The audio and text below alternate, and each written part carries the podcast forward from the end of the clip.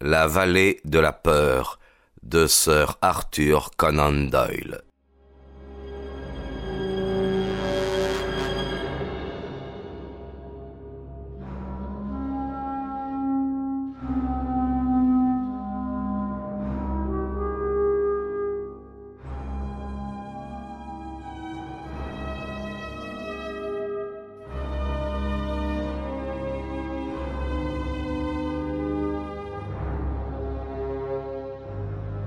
Un mensonge, Watson, un gros mensonge, un mensonge énorme, flagrant, absolu. Voilà ce qui nous attendait dès l'abord. Voilà notre point de départ. Toute l'histoire de Barker est un mensonge. Mais l'histoire de Barker est corroborée par madame Douglas, donc elle ment aussi. Tous deux mentent dans une entente délictueuse. Aussi, nous trouvons-nous maintenant en face du problème simple que voici.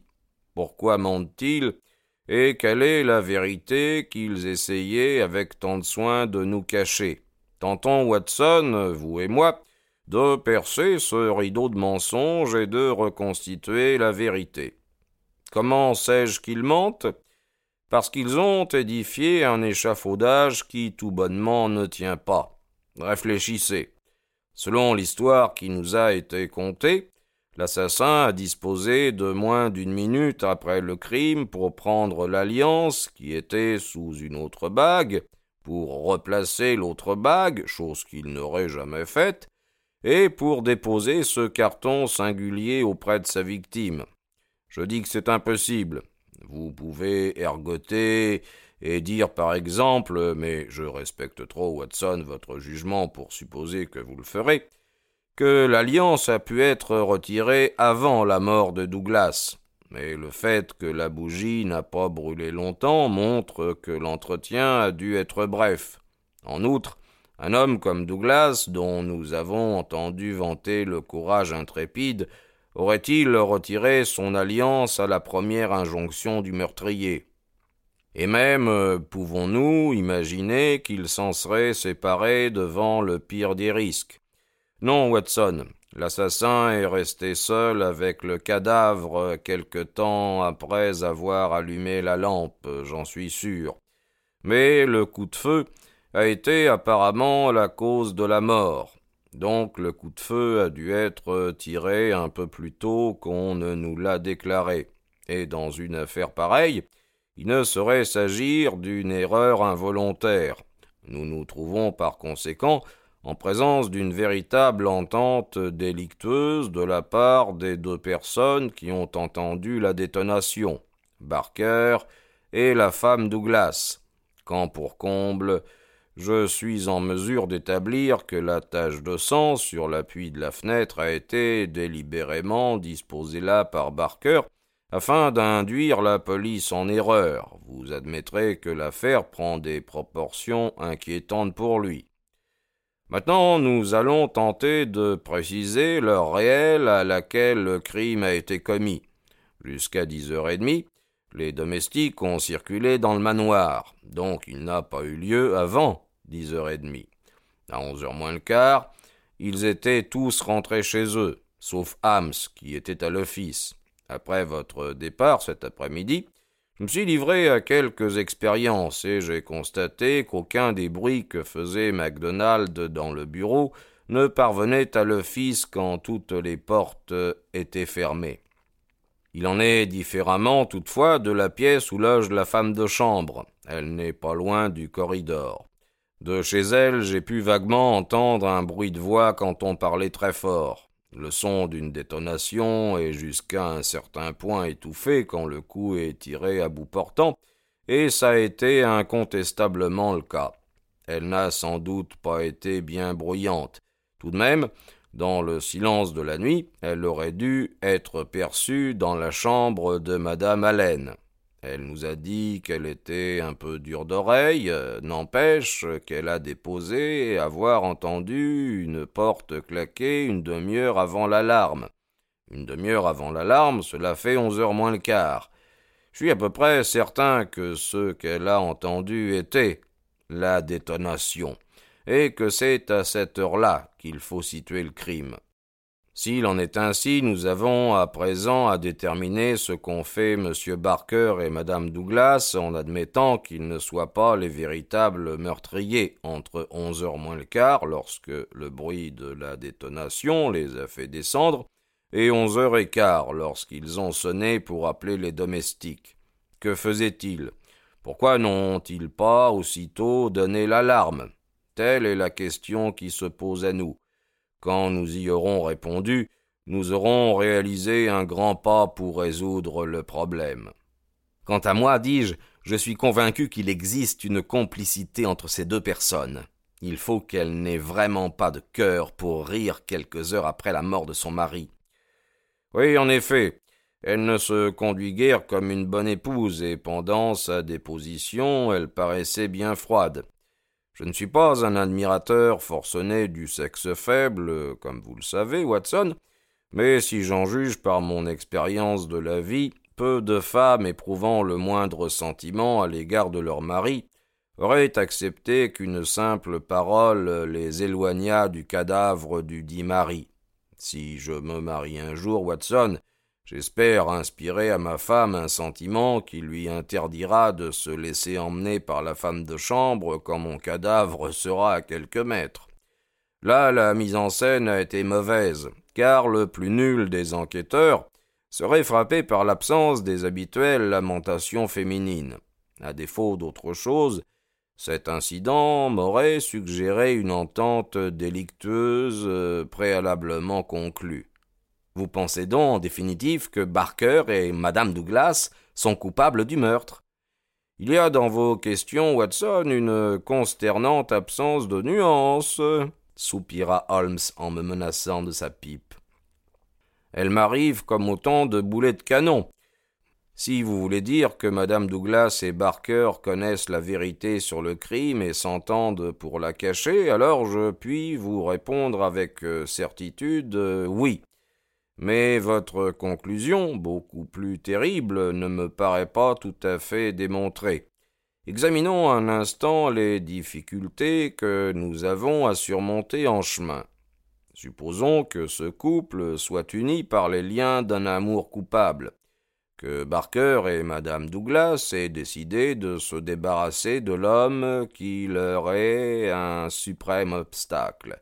C'est une supposition audacieuse, car une enquête discrète auprès des domestiques et des gens du pays ne permet absolument pas de l'établir. Au contraire, tout semble indiquer que les Douglas étaient très unis. De cela je suis sûr que non, dis-je en me rappelant le beau visage souriant que j'avais vu dans le jardin. Au moins, il donnait cette impression. Supposons par conséquent que le couple coupable était extraordinairement astucieux, suffisamment pour tromper tout le monde et pour conspirer la mort du mari. Il se trouve que celui-ci, sur la tête duquel planait un certain danger, hypothèse qui nous a été suggérée par eux seuls. Holmes réfléchit. Je vois, Watson, vous êtes en train de bâtir une théorie selon laquelle tout ce qu'ils disent est faux depuis le commencement.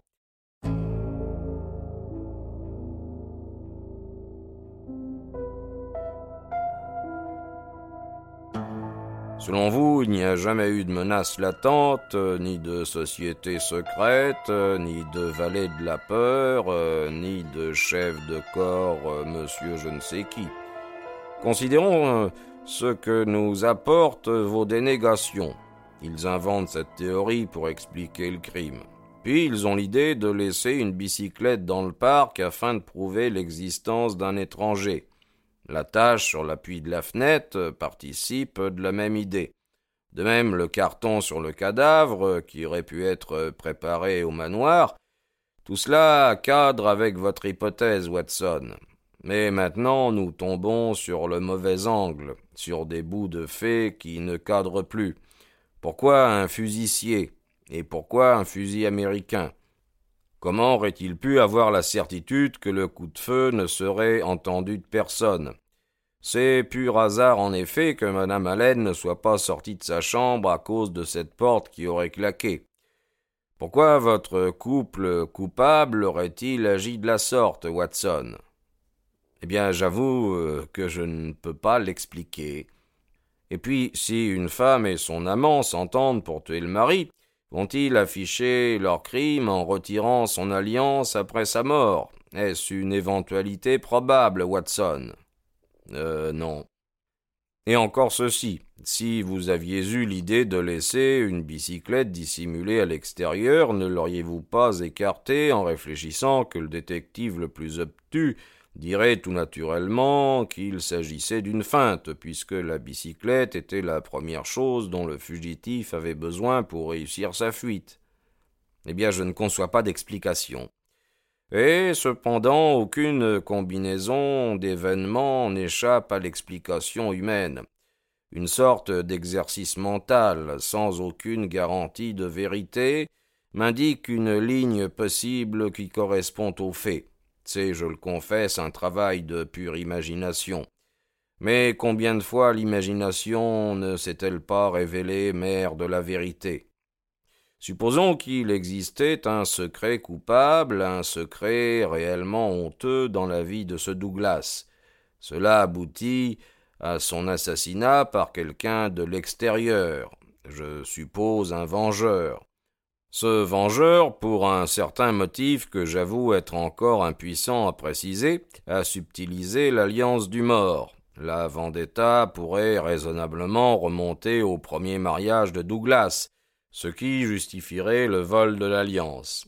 Avant que ce vengeur ait pu fuir, Parker et madame Douglas sont entrés dans le bureau. L'assassin a pu les convaincre que son arrestation entraînerait la publication d'un scandale abominable. Ils se sont ralliés à cette idée et ont préféré le laisser fuir. Dans ce but, ils ont probablement abaissé le pont-levis, ce qui le pouvait faire sans bruit, et ils l'ont relevé ensuite. L'assassin a donc pu s'échapper, pour une raison que j'ignore. Il a pensé qu'il valait mieux partir à pied qu'à bicyclette. Il a donc laissé son vélo là où celui-ci ne risquait pas d'être découvert avant qu'il l'ait pris du champ. Jusque-là, nous sommes dans les limites du possible, non? C'est possible, sans doute, euh, répondis-je sans conviction. Nous devons nous rappeler, Watson, que ce qui s'est passé euh, sort à coup sûr du banal. Reprenons mon hypothèse. Le couple, pas forcément un couple coupable, réalise, après le départ du criminel, qu'il s'est placé dans une situation délicate car comment prouver qu'ils n'ont pas tué ou qu'ils n'étaient pas de connivence avec le criminel? Rapidement, et assez maladroitement, ils ont arrêté leur décision.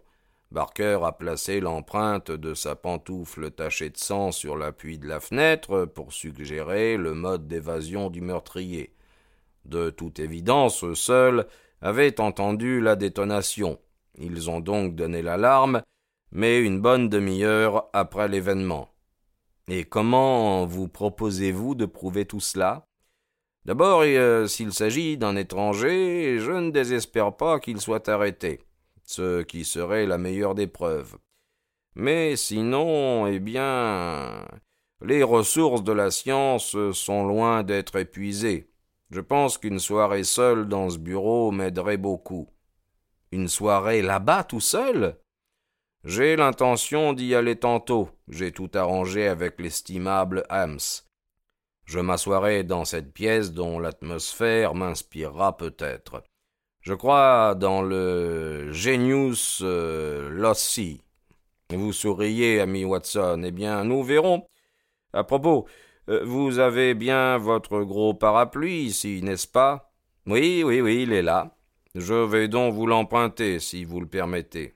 Certainement, mais quelle mauvaise arme si un danger se présente. Aucun danger sérieux, mon cher Watson. Autrement, je solliciterai votre concours. Mais je prendrai le parapluie. Pour l'instant, je n'attends plus que le retour de nos collègues de Tunbridge Wells, où ils cherchent à identifier le propriétaire de la bicyclette. La nuit était tombée quand l'inspecteur MacDonald et White Mason rentrèrent de leur expédition. Ils exultaient. Ils avaient fait avancer l'enquête d'un grand pas. Mon cher, vous savez que je doutais fort de l'intrusion de quelqu'un de l'extérieur, dit MacDonald. Mais ces doutes tombent. Nous avons identifié la bicyclette, et nous tenons le signalement de notre homme. J'ai l'impression que nous touchons au commencement de la fin, dit Holmes. Je vous félicite euh, tous deux de mon cœur.